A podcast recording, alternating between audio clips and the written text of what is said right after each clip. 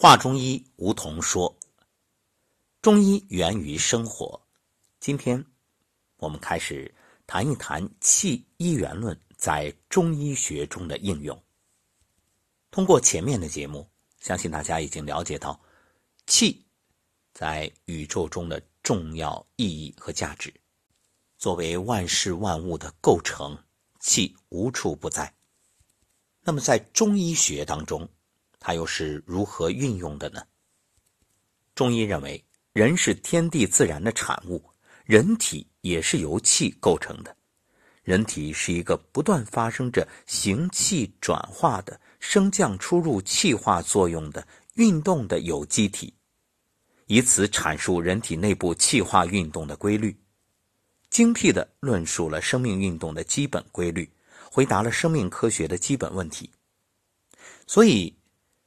当有人还在讨论这中医科不科学的时候，我们说，那只能说你不懂中医。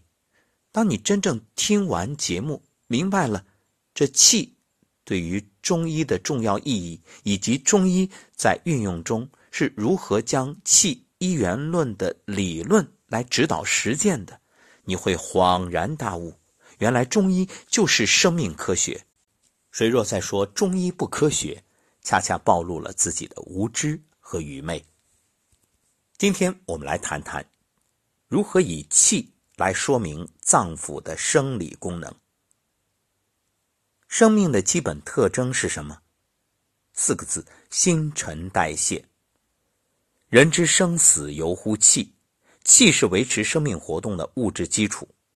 想想看，有气才能活着，咽气说明死了。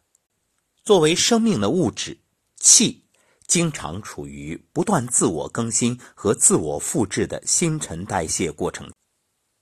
气的这种运动变化及其伴随发生的能量转化过程，称之为气化。胃归形，形归气，气归精，精归化，精实气，形实胃，化生精，气生形，精。化为气，这是《素问·阴阳应象大论》中对气化过程的概括。气化为形，形化为气的形气转化过程，包括了气、精、血、津、液等物质的生成、转化、利用和排泄过程。天时人以五气，地时人以五味。就是说，人体啊，必须不断的从周围环境摄取生命活动所必需的物质，否则生命就无法维持。故曰：“平人不食饮七日而死者，水谷精气津液皆尽故也。”什么意思呢？就是说，正常人啊，不吃不喝七天就会死亡。为什么？因为水谷精气津液都用完了。当然，如果你懂得辟谷之法，懂得服气、采光，那另当别论。人体的脏腑经络、周身组织都在不同的角度、范围和深度上参与了这类气化运动，并从中获取所需要的营养物质和能量，而排出无用或有害的代谢产物。人体的气化运动是永恒的，存在于生命过程的始终。可以说，从生到死，一直就在气化。没有气化，就没有生命。由此可见，气化运动是生命的基本特征，本质就是机体内部阴阳消长转化的矛盾运动。而升降出入，则是人体气化运动的基本形式。人体内气的运动称为气机。而气化运动的升降出入是通过脏腑的功能活动来实现的，故又有脏腑气机升降之说。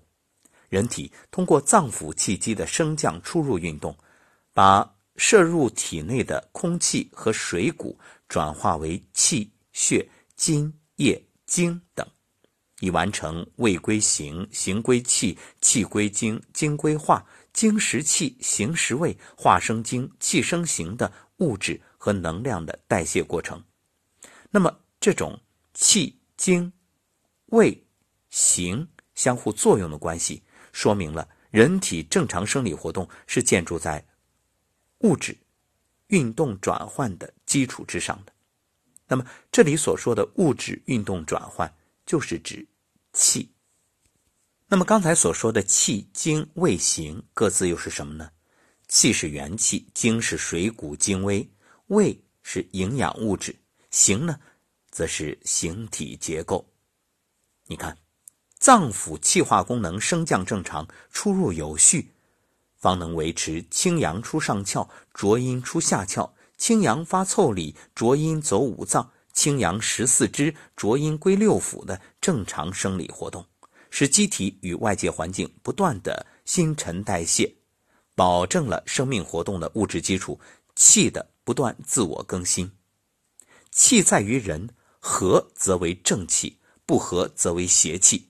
故气的生理贵在乎和，气和而生，津液相成，神乃自生。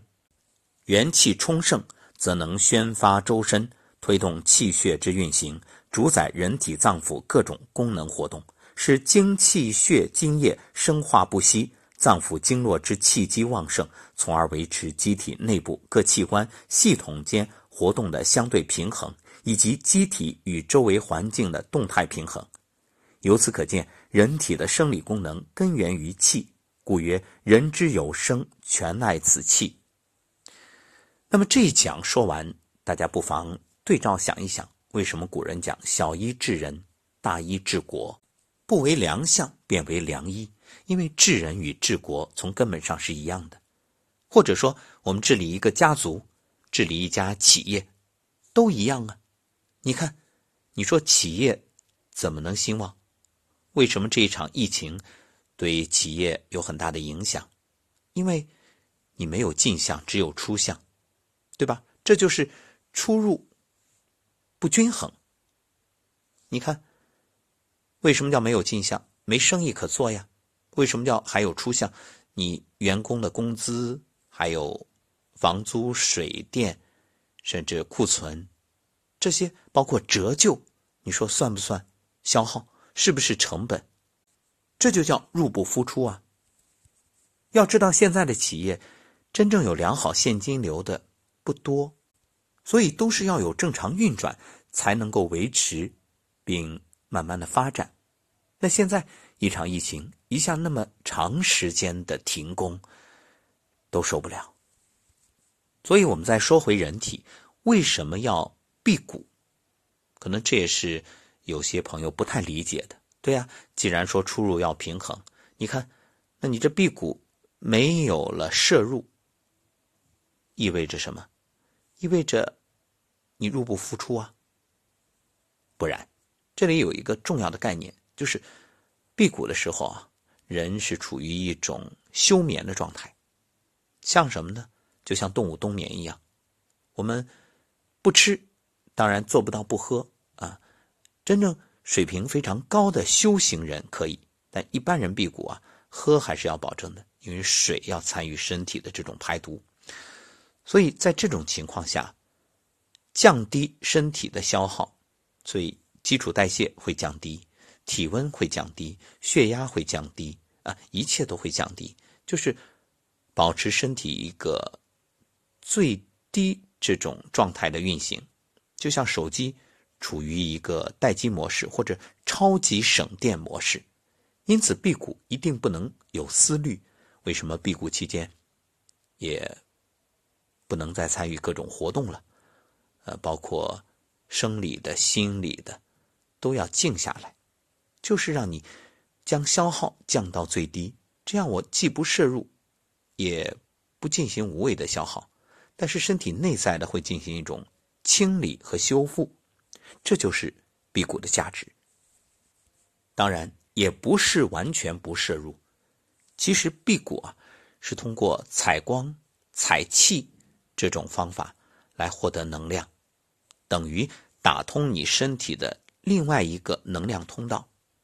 我们不妨这样理解，就好像你的开的车子本来呢是烧油的，那现在给你加装一块太阳能板，辟谷就是不加油了，但有太阳能，所以它依然可以进行这种能量的转化。你看，这就是中医。当你真正明白了气一元论，在学习中医的其他理论乃至实践的种种道与术，就容易多了。好，下一讲我们将谈一谈如何以气来说明人体的病理变化。